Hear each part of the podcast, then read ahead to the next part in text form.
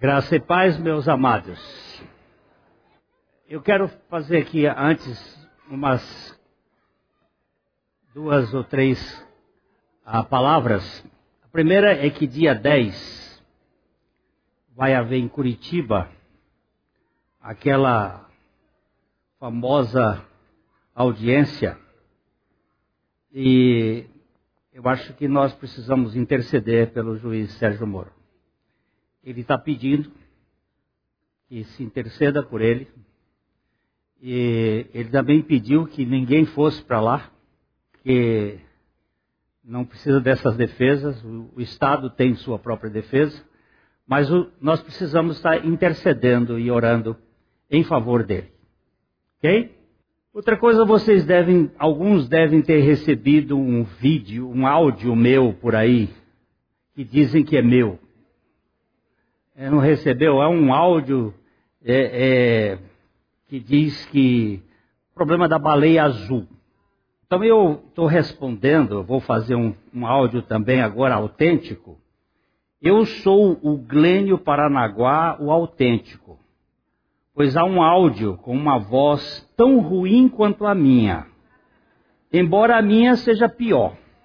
Como você pode ver, é um sotaque piauiês arrastado como o meu, só que eu não digo psicológico. Correndo por aí em meu nome sobre um jovem que estaria bem envolvido com o jogo da baleia azul. Essa mensagem é séria, a advertência deve ser considerada e também é pertinente, mas não fui eu quem o fez. Algum pastor fez esse áudio e alguma baleia cinzenta fez o áudio para ser divulgado em meu nome, mas isso não faz parte do balaio, mas isso faz parte do balaio das mentiras que correm nas redes sociais em nome de outros, talvez buscando alguma credibilidade. Quero só advertir para essa questão da fonte, para nunca divulgarmos áudios que não tenham uma confirmação de sua real procedência. Divulgue isso para quem lhe enviou o áudio, se achar bem e necessário.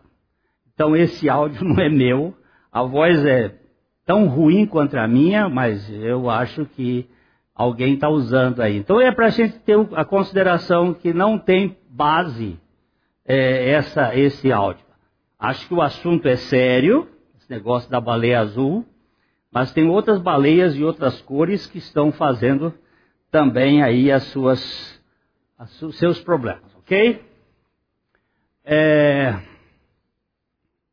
vamos aqui abrir a nossa Bíblia no livro de João, Evangelho de João, no capítulo 2, nós vamos ler os 11 primeiros versículos deste capítulo. Três dias depois, houve um casamento em Caná da Galileia, achando-se ali a mãe de Jesus. Jesus também foi convidado com os seus discípulos para o casamento. Tendo acabado o vinho, a mãe de Jesus lhe disse: Eles não têm mais vinho. Mas Jesus lhe disse: Mulher, que tenho eu contigo? Ainda não é chegada a minha hora. Então ela falou aos serventes: Fazei tudo o que ele vos disser. Estavam ali seis talhas de pedra que os judeus usavam para as purificações, e cada uma levava duas ou três metretas. Jesus lhes disse: Enchei de água as talhas. E eles as encheram totalmente. Então lhes determinou: Tirai agora e levai ao mestre-sala. Eles o fizeram. Tendo o mestre-sala provado a água, transformada em vinho, não sabendo de onde viera, se bem que o sabiam os serventes que haviam tirado a água, chamou o noivo e lhe disse: Todos costumam pôr primeiro o bom vinho, e quando já beberam fartamente, servem o interior. Tu, porém, guardaste o bom vinho até agora. Com este, deu Jesus princípio aos seus sinais em Caná da Galileia. Manifestou a sua glória, e os seus discípulos creram nele. Depois disso. Até, até aí, até aí, até o verso 11. Nós somos gratos a Ti, Pai, pela Tua palavra. E fala conosco pelo Teu Espírito, para que Jesus Cristo seja glorificado. No nome dele, amém. O bispo Edir Macedo, num dos seus comentários, ele diz que não sabe por que Jesus começou os seus milagres exatamente transformando água em vinho. E ele considerou este assunto como de pouca relevância.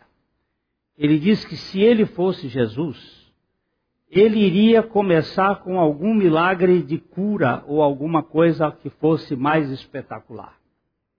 Eu não sei o quanto ele percebeu que este milagre é de uma importância vital. É, Jesus começa exatamente onde começaram os problemas da humanidade. Os problemas começaram num casamento. Quando um casal entra em confusão com a comunicação e, por falta de liderança e por falta de condição, o casal acabou tendo, permitindo que o pecado entrasse na raça humana. Então, Jesus começar exatamente num casamento é de uma importância muito preciosa. E por que transformar água em vinho? Isso não é banalidade. Isso é coisa séria. Jesus é visto na Bíblia como a videira verdadeira. Nós vamos dar uma olhadinha em João capítulo 15, versículos de 1 a 5. Evangelho de João, capítulo 15, de 1 a 5. Quando fala desta realidade espiritual. Jesus estava passando, ou tinha passado, em frente ao templo de Jerusalém, que naquela ocasião era o templo reconstruído por Herodes o Grande. Ele havia reconstruído este templo em 46 anos, que era um templo majestoso, não tão suntuoso como foi o templo de Salomão, mas muito majestoso. E na frente do templo havia uma videira de ouro, toda ah, produzida em ouro, formando um, um enrameado na frente daquele templo de mármore branco. Era um espetáculo muito bonito. Quando Jesus passou na frente daquelas pedras e daquele ornamento de ouro como uma videira, ele disse isto: Eu sou a videira verdadeira e meu pai é o agricultor. Todo ramo que estando em mim não der fruto, ele o corta. E todo que dá fruto, limpa, para que produza mais fruto ainda. Vós já estáis limpos pela palavra que vos tenho falado. Permanecei em mim e eu permanecerei em vós. Como não pode o ramo produzir fruto de si mesmo, se não permanecer na videira, assim nem vós o podeis dar, se não permanecerdes em mim. Eu sou a videira, vós os ramos. Quem permanece em mim e eu nele, esse dá muito fruto, porque sem mim nada podeis fazer. Nesse mesmo discurso, no versículo dessa mesma palavra, no versículo 11, Jesus vai dizer alguma coisa muito interessante. Tendo-vos dito estas coisas, tenho-vos dito estas coisas, para que o meu gozo esteja em vós e o vosso gozo seja completo. Você prestou atenção que ele disse: Eu sou a videira, vós em mim dareis frutos. Depois ele vai dizer assim: Tenho-vos dito estas coisas para que a minha alegria, o meu gozo esteja em vós e o vosso gozo seja completo. O vinho na Bíblia é um tipo, é uma figura da alegria. Vamos para o livro de Juízes, no capítulo 9, os versículos 12 e 13. Foi uma reunião das árvores. As árvores queriam ter um presidente, um rei. As árvores se reuniram buscando alguém para liderar. Eles foram e procuraram primeiro a oliveira. A oliveira disse assim: Eu não posso entrar nesse jogo de política, porque eu tenho uma função. Eu produzo o azeite, que serve tanto para as coisas de Deus como para ah, as coisas que vão ser ligadas ao homem. Aí as árvores foram procurar a figueira e disseram à figueira: Olha, nós estamos precisando de um governante. E a figueira disse: Não vou entrar nessa questão. Eu produzo o doce. Quem gosta de doce de figo aqui?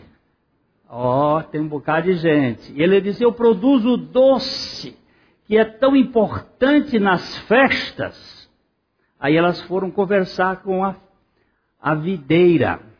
A resposta da videira está aqui. Depois a gente só dá uma olhada na resposta do espinheiro, que é quem vai para a política normalmente. Quem tem o que fazer, tem o que fazer. Mas normalmente quem não tem o que fazer vai para a política. Você repara aí nessa história. Olha aqui. Então. Então disseram as árvores à videira: Vem tu e reina sobre nós. Porém a videira lhes respondeu: Deixaria eu o meu vinho, que agrada a Deus e aos homens, e iria pairar sobre as árvores? Olha que resposta. Eu iria deixar de produzir, uma versão diz, o mosto, o vinho, que alegra a Deus e aos homens? Prestou atenção? Talvez este texto seja uma forma, uma espécie de seta apontando para o Cordeiro de Deus, que ao fazer o vinho era o tipo da salvação, da alegria da salvação. Uma figura, alegra a Deus e aos homens. Como é que Deus vai beber vinho? Nós temos o cordeiro bebendo vinho. Ele foi chamado inclusive de comilão e beberrão. Só para ver aqui o versículo 14 e, e 15. Então todas as árvores disseram ao espinheiro: Vem tu e reina sobre nós.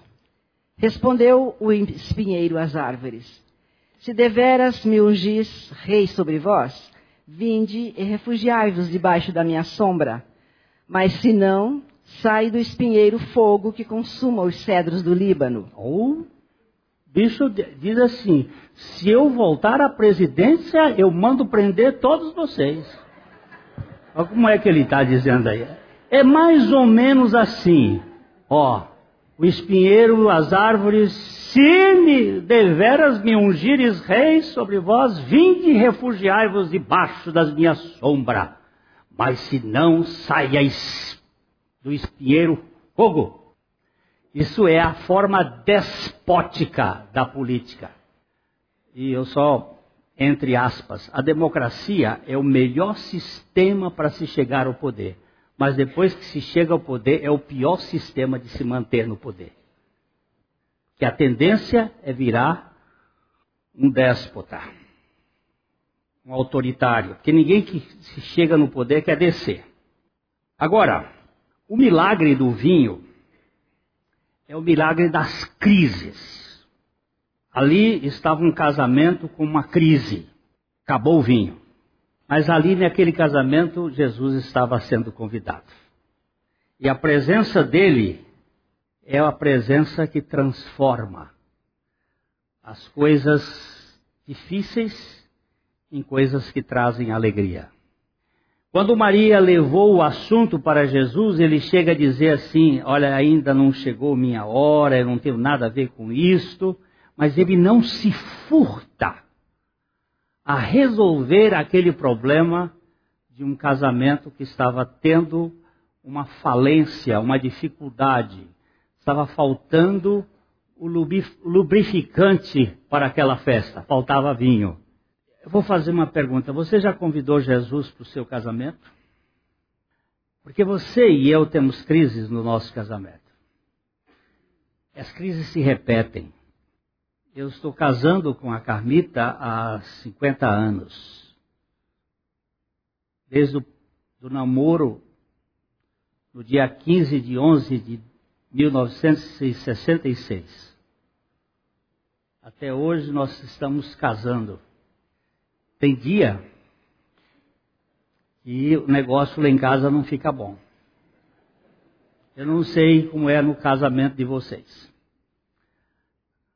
Ah, eu até já contei aqui a história do aquele pastor que fez 60 anos de casado e foi feita uma, uma entrevista com ele e a repórter perguntou: o senhor nunca pensou em se divorciar da sua esposa? Ele disse: divorciar não, mas matar algumas vezes. A gente tem os problemas, mas quando Jesus está presente no nosso casamento, ele pode mudar a circunstância. Ele pode mudar e fazer, transformar aquilo que é uma falência no melhor da festa. A água transformada em vinho representa o milagre da regeneração. Quando o nosso pai, o nosso Abba, transforma a crise crítica do Adão na crase do homem com Cristo. O que é uma crase? Deixa eu ver quem é que sabe português aqui. A crase é a junção do artigo com a preposição a. Então forma-se uma crase. A crase do homem com Cristo é na cruz. Nós fomos incluídos em Cristo. E duas realidades aconteceram nós perdemos a nossa vida para ganhar na ressurreição uma nova vida. Este milagre, ele fala da morte e da ressurreição de Jesus Cristo em forma é, figurativa. Como é que se faz vinho? Pega-se a uva, coloca-se num lagar, Estou falando aqui da forma primitiva de se fazer vinho. Coloca-se num lagar e agora pisoteia com os pés descalços, bem lavados, evidentemente. Bem pisoteia para não quebrar o caroço, mas para quebrar a estrutura da uva. Depois, aquilo é colocado numa tina Estou falando da forma mais primitiva de fazer vinho. E ali começa um processo. As cascas que estavam ali começam a boiar na fermentação e as sementes, e aí você tem que fazer um processo de trasfegação, de vasilha para vasilha. É o processo da santificação, onde a vida que a uva adquiriu no vinho, porque as bactérias que estão ali na casca da uva começaram a produzir uma vida. O vinho não é uma bebida morta, é uma bebida viva. Ela tem, ele tem vida. E ali começa o processo de fermentação em que você tem que tirar as cascas, depois tirar as sementes e aquilo começa a fermentar. Hoje o processo é muito industrializado, é muito mais bem feito, mas no tempo de Jesus, o esmagamento da uva representava a obra da cruz. E o vinho, a fermentação e a sua exuberância, porque naquele tempo de Jesus não havia os conservantes. O vinho deveria ser bebido na safra no período do ano. Ele não tinha vida longa. E ele tipificava a realidade da vida que vem da morte. Você sabe que o primeiro pileque histórico foi de Noé, depois que a terra ficou 40 dias de dilúvio e um ano quase todo coberto pelas águas, e quando vieram as, as brotos, ele plantou uma videira e depois ele fez um vinho para trazer alegria ao seu espírito que estava muito entristecido com o que havia acontecido com o mundo. alegria é a figura mais linda da salvação. E a ordem é primeiro a água, depois o vinho. Água, na Bíblia, é figura da palavra. Jesus diz: encham as talhas de água. Vamos verificar ali quando ele. É, estavam ali, verso 6, seis talhas de pedra. Nós já falamos aqui da outra vez que seis é um número relacionado ao homem. O número da besta, por exemplo, é 666. Não é 666, mas três vezes seis. Ou seja, assim como Deus é Pai, Filho e Espírito Santo, existe uma trindade, existe uma trinca dentro da natureza humana que ele quer ser homem, homem, homem. Vai encontrar isto em Hermes Trismegisto, o pai do hermético, do conhecimento fechado, do conhecimento da situação das, dos aslépios, da cobra, da serpente, das coisas ocultas. Hermes Trismegisto é o sábio do Egito que quer ser três vezes mestre, três vezes homem, três vezes poderoso e é a obra do anticristo. Mas aqui estavam seis talhas, seis potes de pedra vazios. Estes potes normalmente eram utilizados para a purificação do judeu. Walter, sendo um judeu, um bom judeu, quando chegava na casa precisava lavar os pés e as mãos e o rosto, fazer uma ablução. Isso era costume. Agora Jesus manda encher as talhas para de dentro das talhas não tirar água, mas tirar vinho. O que ele está tirando é o velho modelo do sistema patriarcal da velha dispensação da limpeza externa para a limpeza interna pelo sangue de Jesus Cristo e a alegria que brota de dentro para fora. A figura é muito explícita e significativa. De dentro do coração cheio da palavra de Deus, vai brotar rios de água viva, mas mais do que rios de água viva, vai brotar o vinho da alegria. Alegria de ter sido salvo pela graça de Deus. Mas Jesus disse: coloque água nessas talhas. Jesus é a palavra, ele é o Verbo. A palavra na Bíblia é a água. Nós vamos dar uma olhadinha em João 16, 3, outra vez.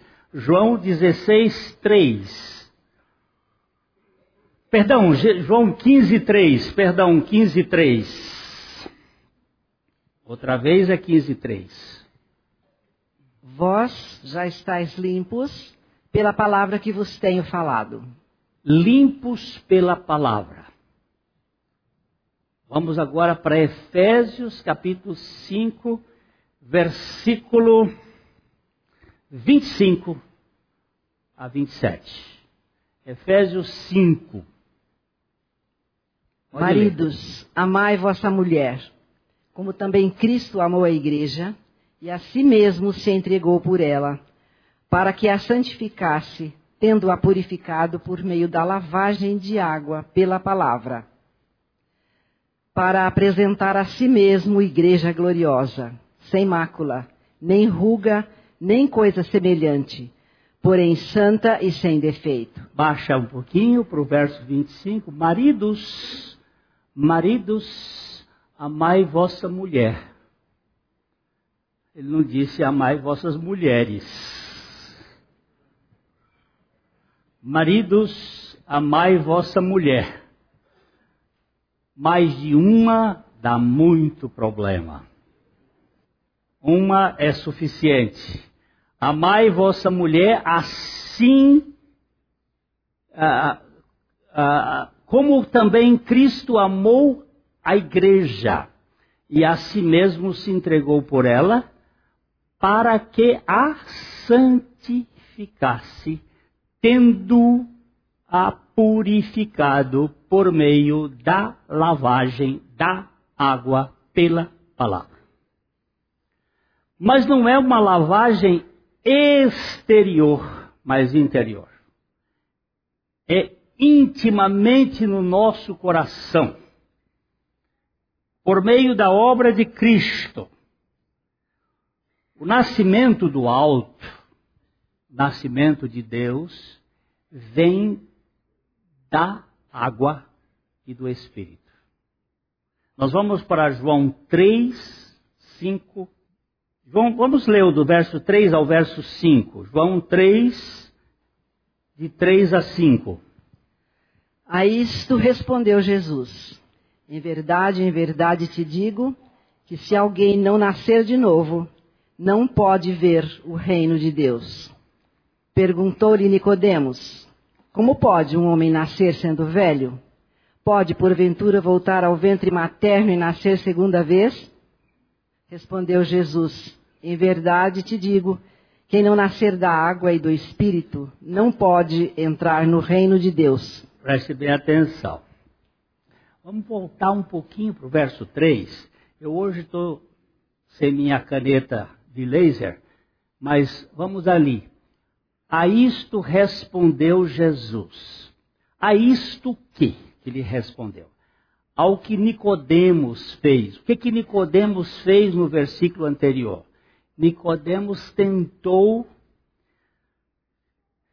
é, tentou massagear o ego de Jesus.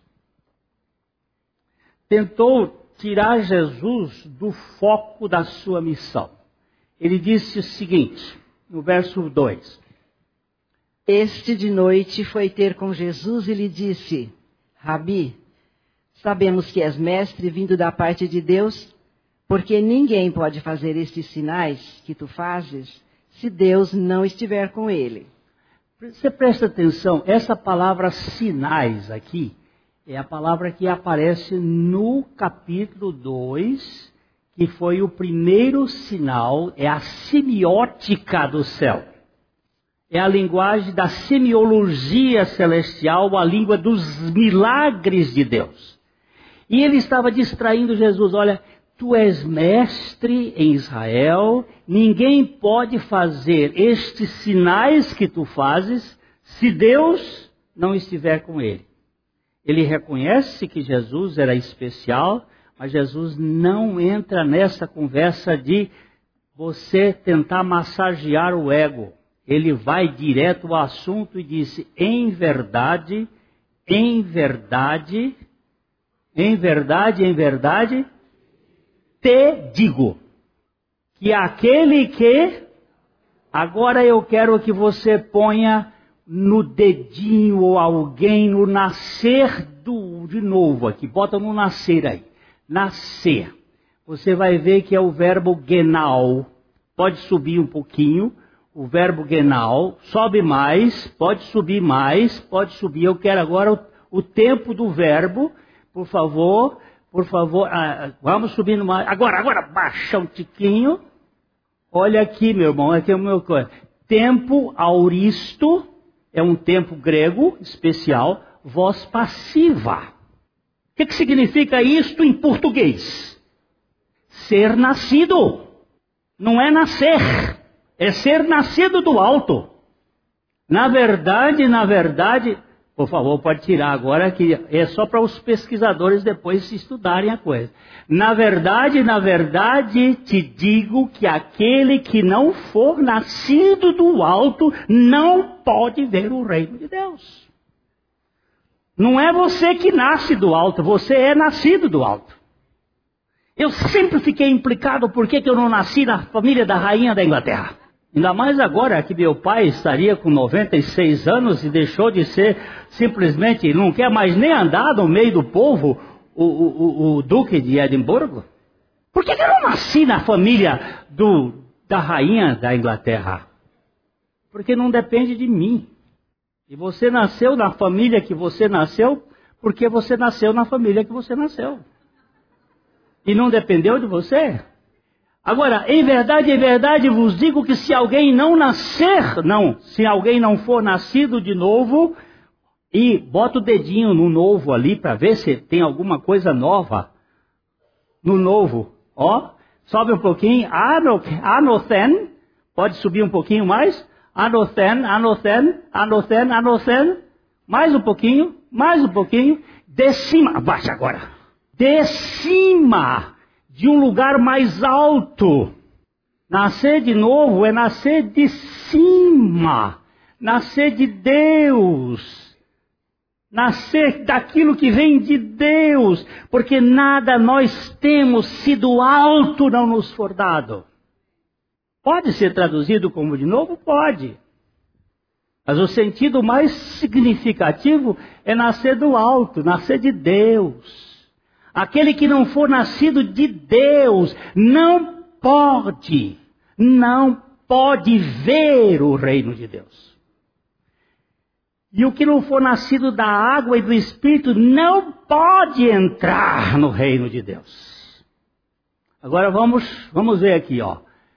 Uh, Perguntou-lhe Nicodemos como pode, como pode um homem ser nascido sendo velho? É o mesmo tempo verbal pode porventura voltar ao ventre materno e nascer segunda vez?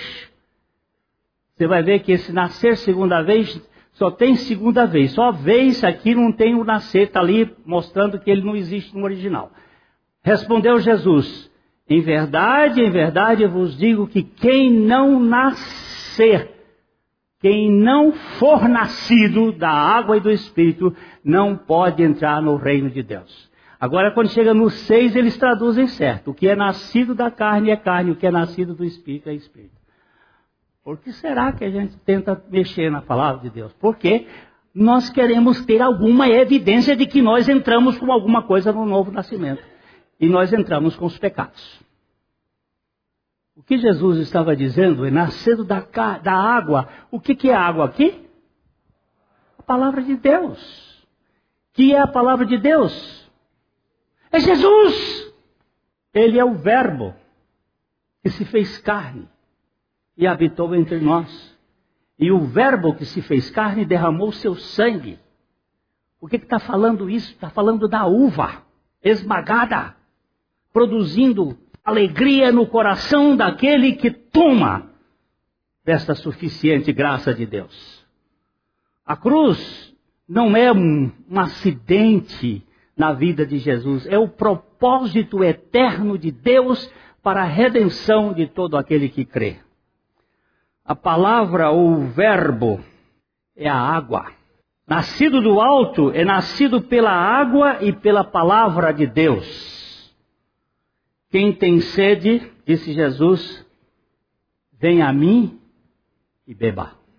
Vamos dar uma lidinha desse texto de João 7:37 João 7,37. No último dia, o grande dia da festa, levantou-se Jesus e exclamou: Se alguém tem sede, venha a mim e beba.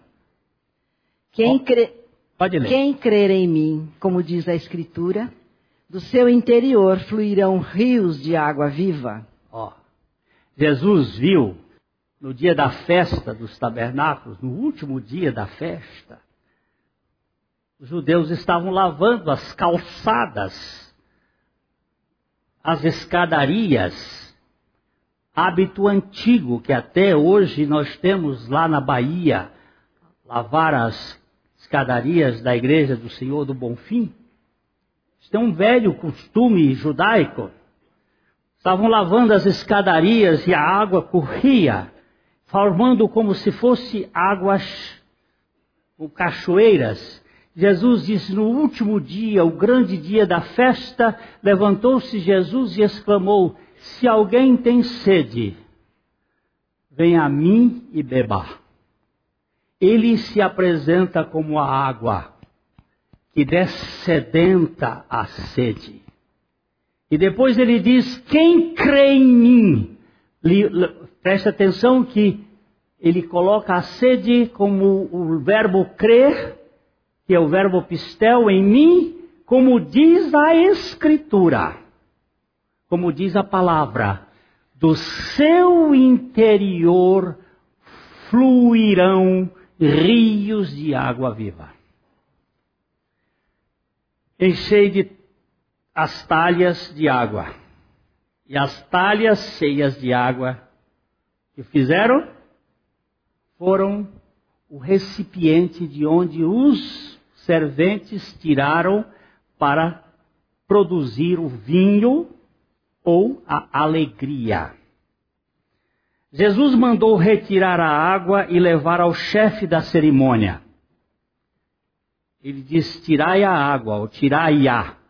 Algumas traduções não colocam a água ali, mas ele, ele diz: tendo, é, então tirai agora e levai ao mestre Sala, e eles o fizeram. E tendo o mestre Sala, ou mestre da cerimônia, ou chefe, provado da água transformada em vinho, não sabendo de onde viera, se bem que sabiam os serventes que haviam tirado. O que, que eles tiraram? Eles puseram água e tiraram água. Eles puseram água e tiraram água. O que, que aconteceu no caminho entre tirar a água que estava nas talhas lá fora até ir lá na cozinha, lá na sala, com a vasilha cheia. O que, que aconteceu? A água foi transformada em vinho. A água não foi transformada dentro da talha. Porque a palavra de Deus requer a fé. Palavra de Deus mais fé igual a milagre. Quem são os personagens importantes aqui e agora? os serventes. Estes caras aí, os serventes que haviam tirado a água, chamou o noivo, aqui o, o mestre Sala, chamou o noivo e disse: Todos costumam pôr primeiro o bom vinho, e quando já beberam fartamente, servem o inferior. Tu, porém, guardaste o bom vinho até agora. Comum é você ter um borobô para tomar um, um Alfa Cruz no princípio e depois pode tomar um Guaravera, porque já está sem. Mas aqui Jesus fez o contrário, eles tinham um, um Guaravera no início e o de Jesus. Qual é aquele que o Lula tomava?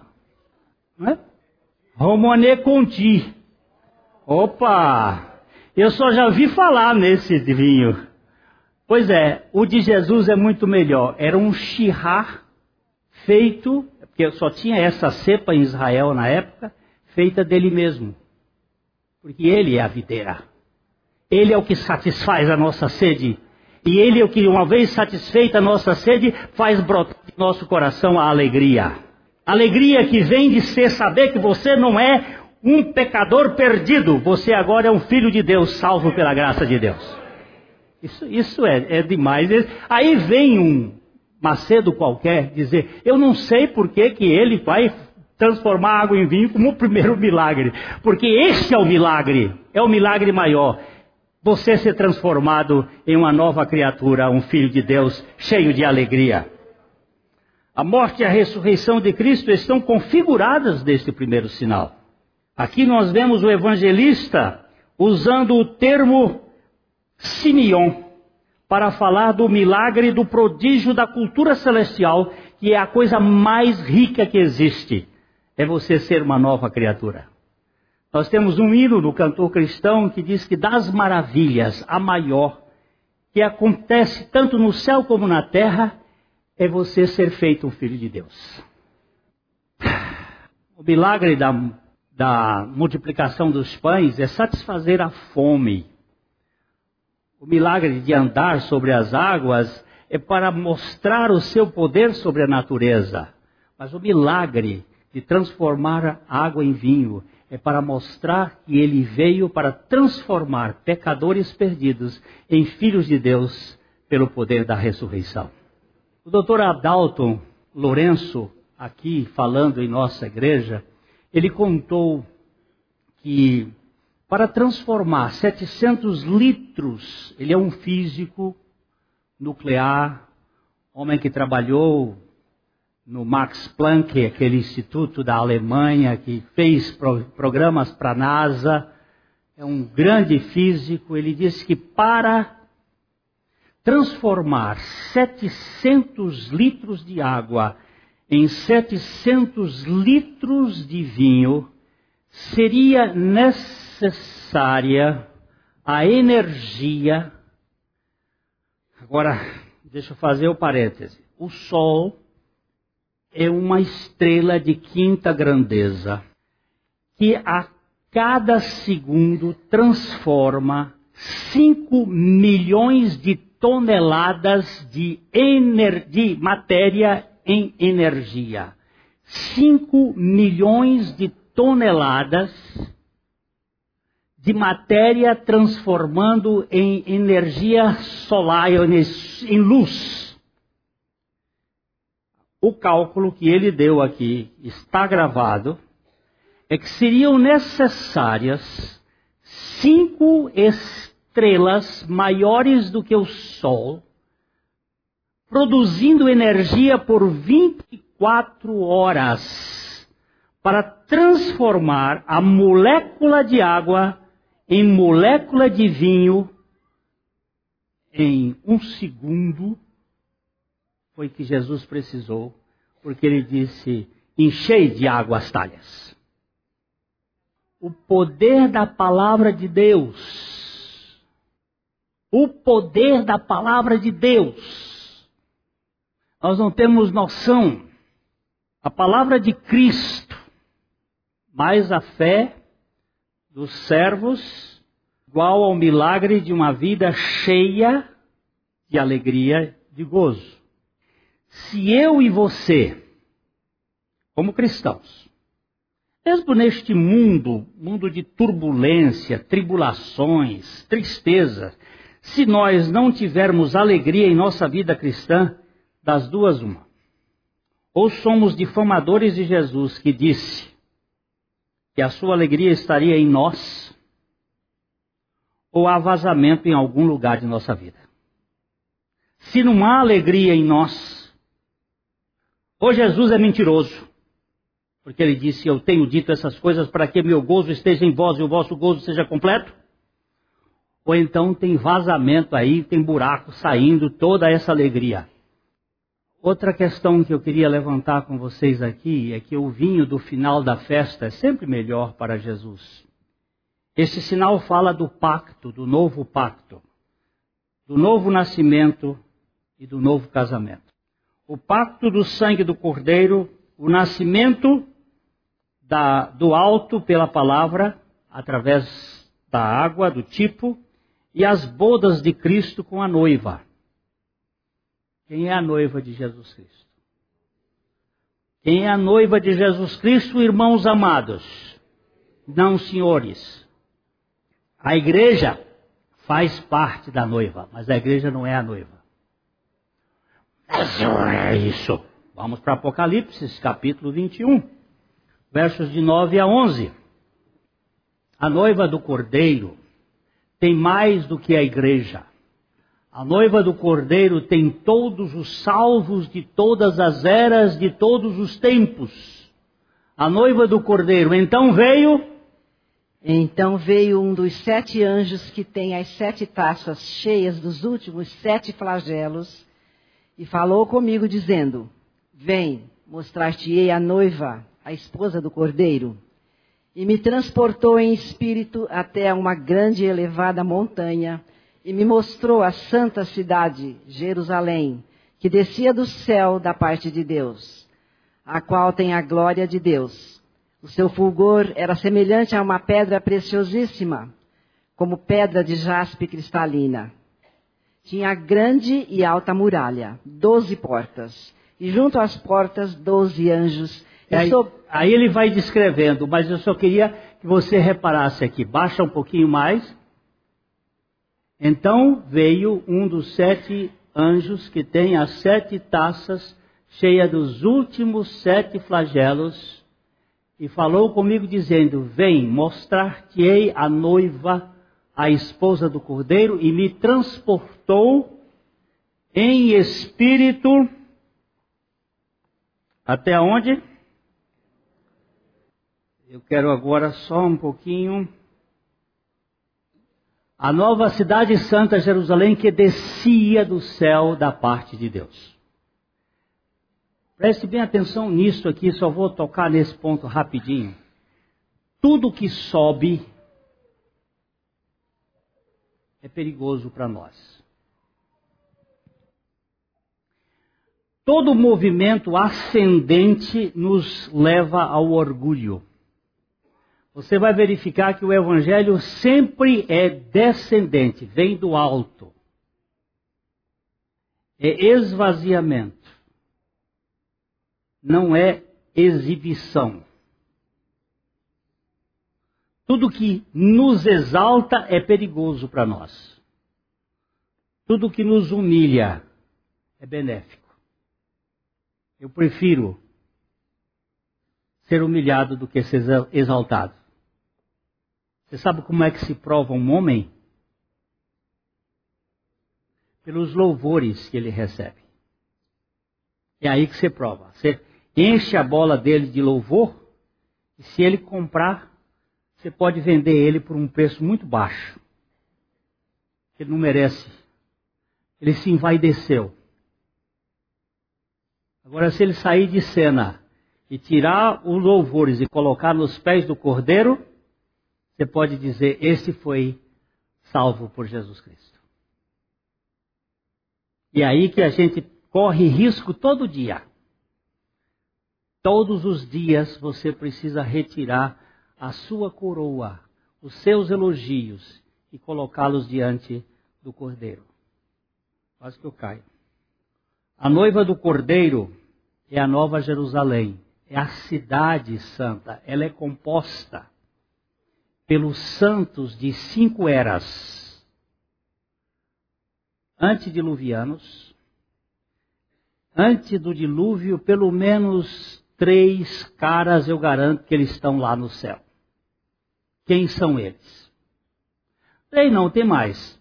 Abel, eu sei que está lá, a Bíblia vai dizer. É, Enoque também está lá. É, Noé também está lá. Eu acho que tem muito mais gente lá. Ali teve muita gente. E teve muita gente que não foi. Eu não sei explicar. Depois do dilúvio, nós temos a chamada era patriarcal, ou era do povo, que começa com Abraão e vem até Jesus Cristo, e tem uma infinidade, até alguns deles já ressuscitaram no dia da morte e ressurreição de Jesus Cristo e apareceram lá em Jerusalém. Mateus descreve isto. Depois nós temos a terceira era que começa em Jesus e vai terminar possivelmente aí agora na volta do Senhor para buscar a sua igreja. Só lembrar que dia 5 agora de maio foi aniversário de Israel. Só para curiosidade, ninguém vai votar Só por curiosidade, 5 de maio, Israel fez 69 anos. Ano que vem, fim de uma geração. Será que aquele texto está certo? Só a gente chegando lá. Essa geração não passará sem que todas estas coisas aconteçam. Será que é isto? A volta do Senhor? Não sei. Eu estou na expectativa. Eu e Maria, Maria, a mãe de Jesus, guardava tudo no coração e esperava o cumprimento. Vamos esperar o cumprimento. Pode ser que seja o ano que vem a volta, o arrebatamento. De repente nós vamos ver aqui, cadê o povo de Deus? E foi embora. Eles vão dizer, ah, vieram os astronautas e tiraram eles da Terra. Mas não sei, não sei como é que vai ser, não sei, não sei. O que eu sei é o seguinte, é que eu tenho esperança eu vou entrar nesse negócio. Então já passamos uma, duas, três eras, quatro eras, a era do tempo do grande, da grande tribulação, vai haver salvação. Alguém diz, ah, mas o Espírito Santo vai ser tirado. O Espírito Santo não vai ser tirado, porque o Espírito Santo vai ficar para sempre convosco. Quem vai ser tirado é a igreja, quem vai ser tirado são os santos, quem vai ser tirado é o povo de Deus. Ah, mas lá está no, tá no, no, masculino, até que seja tirado aquele que o detém, é, o mas, é masculino, não é feminino, não é neutro. Não, aquele que o detém é o corpo de Cristo, não é a cabeça. Não é o Espírito Santo. É a igreja que o detém. Vocês se lembram que quando Abraão orou para que Sodoma ele disse: se houver 40, 50 justos, o senhor vai destruir. Não. Se houver é, 45, o senhor destrói? Não. Se houver 40, o senhor destrói? Não. Se houver 30, o senhor destrói? Não. Se houver 20, o senhor destrói? Não. Se houver 10, o senhor? Mais uma vez eu vou até 10. Ele achou que tivesse mais de 10 em Sodoma e ele parou. Se ele tivesse ido um pouquinho mais, tinha salvado Sodoma mas quando foi tirada, Sodoma foi destruída. Só tinha três Sodoma, porque a mulher de Ló ficou como estátua de sal olhando para trás. E Sodoma só foi destruída quando foi tirada. Agora, nós precisamos estar alertos que no tempo da grande tribulação, Deus também vai salvar a gente. A especialidade dele. Salvar o seu povo. E no reino milenar, depois que Cristo estabeleceu o governo, que não vai ser governo nem de direita nem de esquerda, vai ser governo de centro. Nem para a direita nem para a esquerda, com vara de ferro. Aí, em mil anos, também haverá gente que vai formar a noiva do Cordeiro, a Jerusalém Celestial. Porque cidade, meus irmãos em Cristo Jesus, não é não são edifícios. Cidade é composta de cidadão. Você é o quê? E você? Cidadão. Dois cidadãos aqui, mais uma cidadã, já começa uma cidade. Cidade é formada de gente, não é formada de prédio. É a Nova Jerusalém é uma relação. Deus se relaciona com gente. Gente que ele salvou pela sua graça. Ok, eu já passei do meu tempo e muito. Mas eu quero dizer, o primeiro milagre fala da redenção, da salvação e da alegria da salvação. Se você não é alegre, lamento, você não conhece a salvação. Você já nasceu de novo? Não me responda. Essa resposta é para o Senhor. Há vazamento em sua vida? O Senhor é poderoso para fazer os remendos e fazer com que a sua vida traga rios de água viva no seu interior. A mensagem que você acabou de ouvir faz parte do Ministério de Comunicação Palavra da Cruz. Temos um grande acervo de estudos bíblicos em áudio e vídeo. Distribuímos também gratuitamente o jornal mensal Palavra da Cruz. Entre em contato conosco pelo fone 0 operadora 43 33 728900 ou pelo e-mail livraria@piblondrina.com.br. Visite-nos pelo site www.livrariapiblondrina.com.br ou acesse www.piblondrina.com.br Graça e paz.